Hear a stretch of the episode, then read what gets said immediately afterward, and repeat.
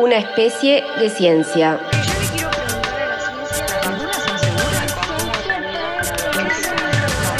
Un experimento narrativo donde las ciencias y la tecnología recorren territorios y comparten preguntas.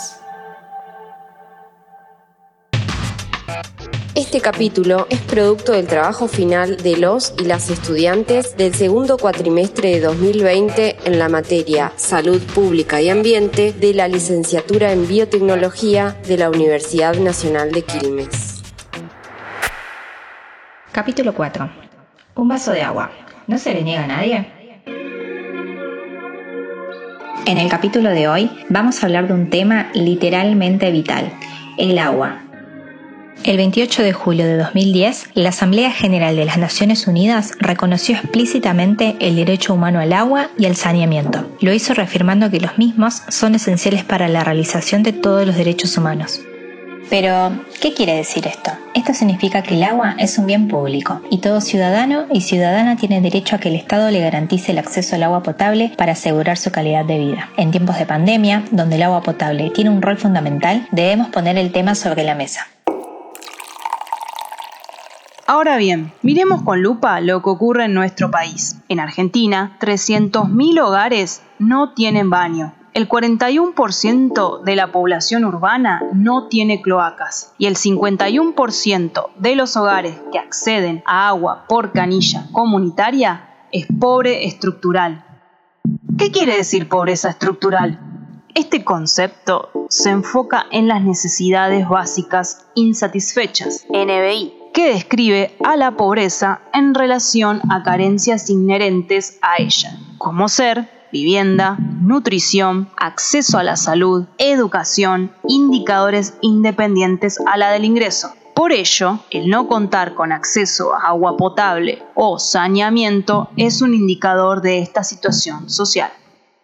Miremos más de cerca y hagamos zoom en nuestro municipio. En Quilmes, con una población de aproximadamente 642.000 habitantes, el 2,36% no tiene acceso al saneamiento, teniendo en cuenta que en este relevamiento cuantifican las cámaras sépticas, pozos ciegos, así como el saneamiento a red pública o cloaca. Por otro lado, el 8,32% no tiene acceso al agua de red pública en sus viviendas. Para poder dimensionar la magnitud de este último porcentaje, tenemos un total de aproximadamente 53.500 personas. Es como llenar una vez y media la cancha de Quilmes. Estas personas, estas familias, quedan fuera de la distribución de agua por red. De eso que dijimos, es un derecho humano. Y si bien podría parecer que 2,36% es un número bajo, se ven afectadas personas de las cuales la gran mayoría presentan la doble condición de ausencia de derechos, ni agua ni saneamiento. Para que nos pueda dar un poco más de información sobre este tema, hablamos con Paula Juárez, Paula es una investigadora que forma parte de la Red de Tecnologías para la Inclusión Social Argentina, conocida como Red TISA, y entre sus múltiples labores e iniciativas ha dirigido recientemente el proyecto de investigación, gestión de saberes y conocimientos científico-tecnológicos para la resolución de problemas de agua en Argentina y su herramienta virtual, la Plataforma del Agua, a la que pueden acceder mediante plataformadelagua.org.ar. Paula, nos gustaría que nos cuentes brevemente cómo trabaja el Instituto de Estudios sobre la Ciencia y la Tecnología en temáticas de agua y saneamiento en Argentina.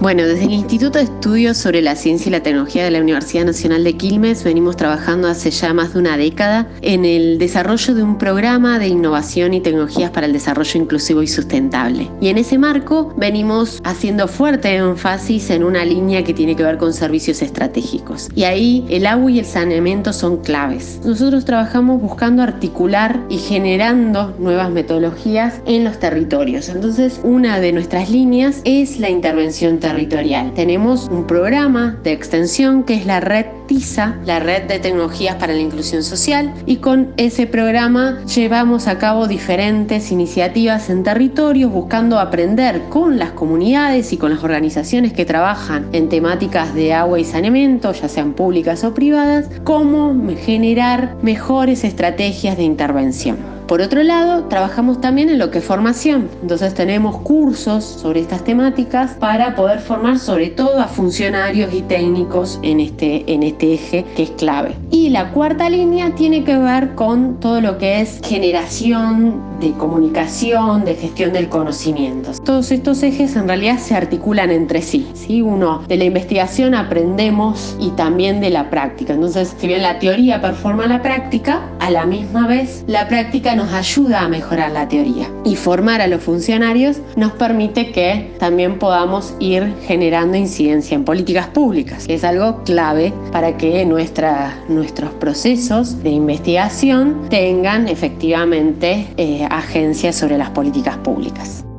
Hemos visto algunas iniciativas que han desarrollado en temas de agua y saneamiento, como la Plataforma del Agua, el programa Set Cero, el proyecto Derecho de Acceso a Bienes. ¿Cuáles son las características que tienen? Nosotros comenzamos a trabajar en, la temática de agua en el año 2009 a raíz de un pedido del Consejo Nacional de Políticas Sociales y del Ministerio de Ciencia, Tecnología e Innovación Productiva, que frente a una serie de análisis que había hecho el Ministerio de Salud, se observaba que había fuertes problemáticas, sobre todo en las zonas rurales, por escasez de agua y porque el agua disponible en las napas subterráneas estaba contaminada de manera natural con arsénico. Y una cosa que encontramos es que el Estado había invertido muchísimo en buscar soluciones al arsénico, pero en formatos muy puntuales y está asociado a la manera de vivir de las comunidades rurales, está asociado a la producción, está asociado a la, posibilidad de gestionar el ecosistema de manera sustentable. Entonces, a partir de, bueno, de nuestra propuesta de, de planificación, lo que buscamos fue en realidad trabajar el agua como una forma de pensar el desarrollo de los territorios. Esa primera intervención se llamó Derecho de Acceso a Bienes, Agua para el Desarrollo y eso, esa primera intervención en distintas comunidades rurales nos permitió también aprender muchísimo sobre cómo se gestiona el agua en, en estas zonas. ¿Cómo se gestiona o cómo no se gestiona?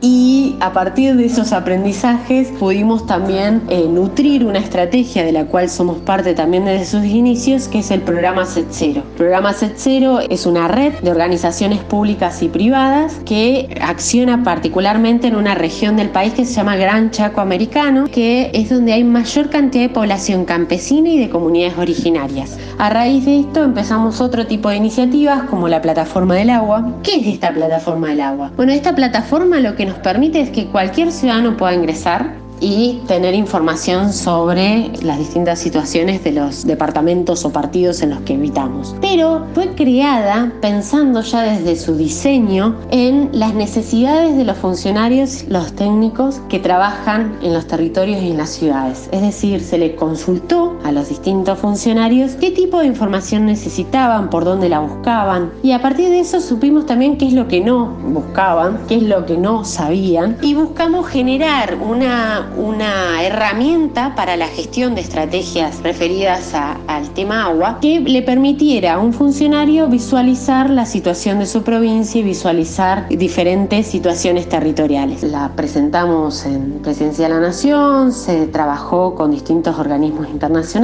y nos permitió empezar a poner en agenda pública el tema de la necesidad de generar estadísticas también sobre esta cuestión y de generar formación más en planificación ¿sí? de, eh, del agua pensándola en estos términos que te contaba de agua para el desarrollo. Paula, nos gustaría saber qué podemos hacer desde nuestro lugar para mejorar la situación de falta de agua y saneamiento en Argentina y sobre todo en los barrios populares. Y a su vez te pregunto qué medidas puede tomar o a quiénes puede acudir una persona que en su hogar no tiene acceso al agua potable. Mira, una de las cosas que particularmente pensamos cuando desarrollamos la plataforma del agua fue la necesidad de que los ciudadanos y las ciudadanas conozcan en mayor profundidad la importancia del agua y el saneamiento. Ahora en estos últimos años y particularmente este año con la pandemia, el agua se volvió una necesidad para muchos de los ciudadanos que antes no era vista como un problema, ¿sí? Pero siempre existieron problemas de falta de agua y saneamiento en Argentina. Para que te des una idea, 4 de cada 10 personas no tienen el saneamiento correcto. Hay más de 300.000 familias que no tienen ni baño, no tienen ni un hueco en su casa que se llame baño, ¿sí? Entonces, hay un problema de salud, de calidad de vida que viene de larga data, que no se viene gestionando bien y que requiere que todas las ciudadanas y los ciudadanos articulemos, nos movilicemos, conozcamos sobre las normativas, conozcamos sobre cómo podemos solicitar que sea garantizado nuestro derecho y en eso también la plataforma del agua, según la provincia en la que estás, las normativas y las políticas son diferentes. Entonces ahí vos podés acceder y ver cuál es el caminito que podés hacer para solicitar por tu derecho. Pero aparte podés conocer los datos específicos de tu partido o, departamento y podés conocer un poco también sobre cuáles son las tecnologías, qué experiencias se vienen desarrollando. Obviamente que se puede hacer muchísimo más. La plataforma del agua fue como un primer panorama para poder mostrar cuál es la, situación que, existe, pero le permite al ciudadano tener, contar también con una herramienta para poder tener datos, poder tener información que le, le permita movilizarse y construir también soluciones desde la misma ciudadanía a esas problemáticas, ¿no? Proponer cómo generar soluciones para, por ejemplo, los barrios populares. Muchas gracias por tu participación, Paula. Nos brindaste mucha información valiosa y te felicitamos y agradecemos la enorme labor que estás llevando a cabo.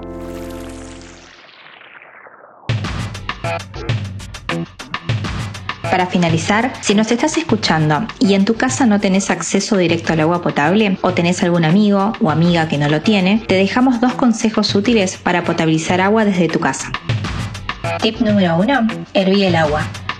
Una vez que veas burbujas en el agua, contás 5 minutos de hervor. Si además ves que el agua está turbia, déjala quieta en el recipiente durante al menos media hora para que los sólidos queden en el fondo. Después, filtrala con un repasador limpio, servilleta o filtro de café. Tip número 2. Usa lavandina.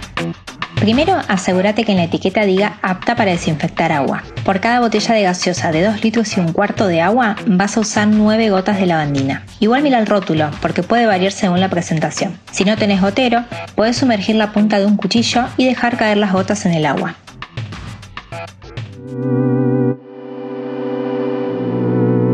Más allá de los consejos que podemos tener en cuenta, estamos convencidos y convencidas de que las políticas públicas deben abocarse a la distribución de agua potable a todas y todos los habitantes argentinos. Es por eso que en este podcast nos gustaría homenajear a Ramona Medina, que puso su cuerpo y vida a esta lucha en el marco de la pandemia causada por COVID-19. Tomamos las palabras de Nacho Levi, referente de La Poderosa. Ay, pobrecita Ramonita, era tan buenita, tan tiernita, y sí, era todo eso, pero primero era un cuadro político. Un cuadro político que la normalidad del paleolítico prefiere licuar, para que nunca puedas apreciar cómo matan los que matan, cómo callan los que callan. Muerta, nos abrió la puerta para gritar, para que nunca más debiéramos llorar el crimen de la desidia, la crueldad del silencio, la perfección de la impunidad ni a coser ni a bordar. Ramona nos enseñó a luchar contra la indignidad indignante en cada segundo, en cada grito. Ramona era gigante y el mundo le quedó chiquito.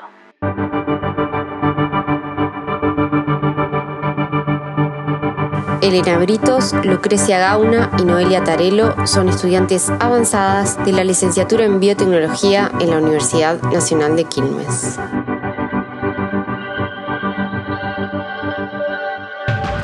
Muchas gracias por acompañarnos. Voces, intro y final, Sandra Goni y Larro Carballido. Edición, Larro Carballido.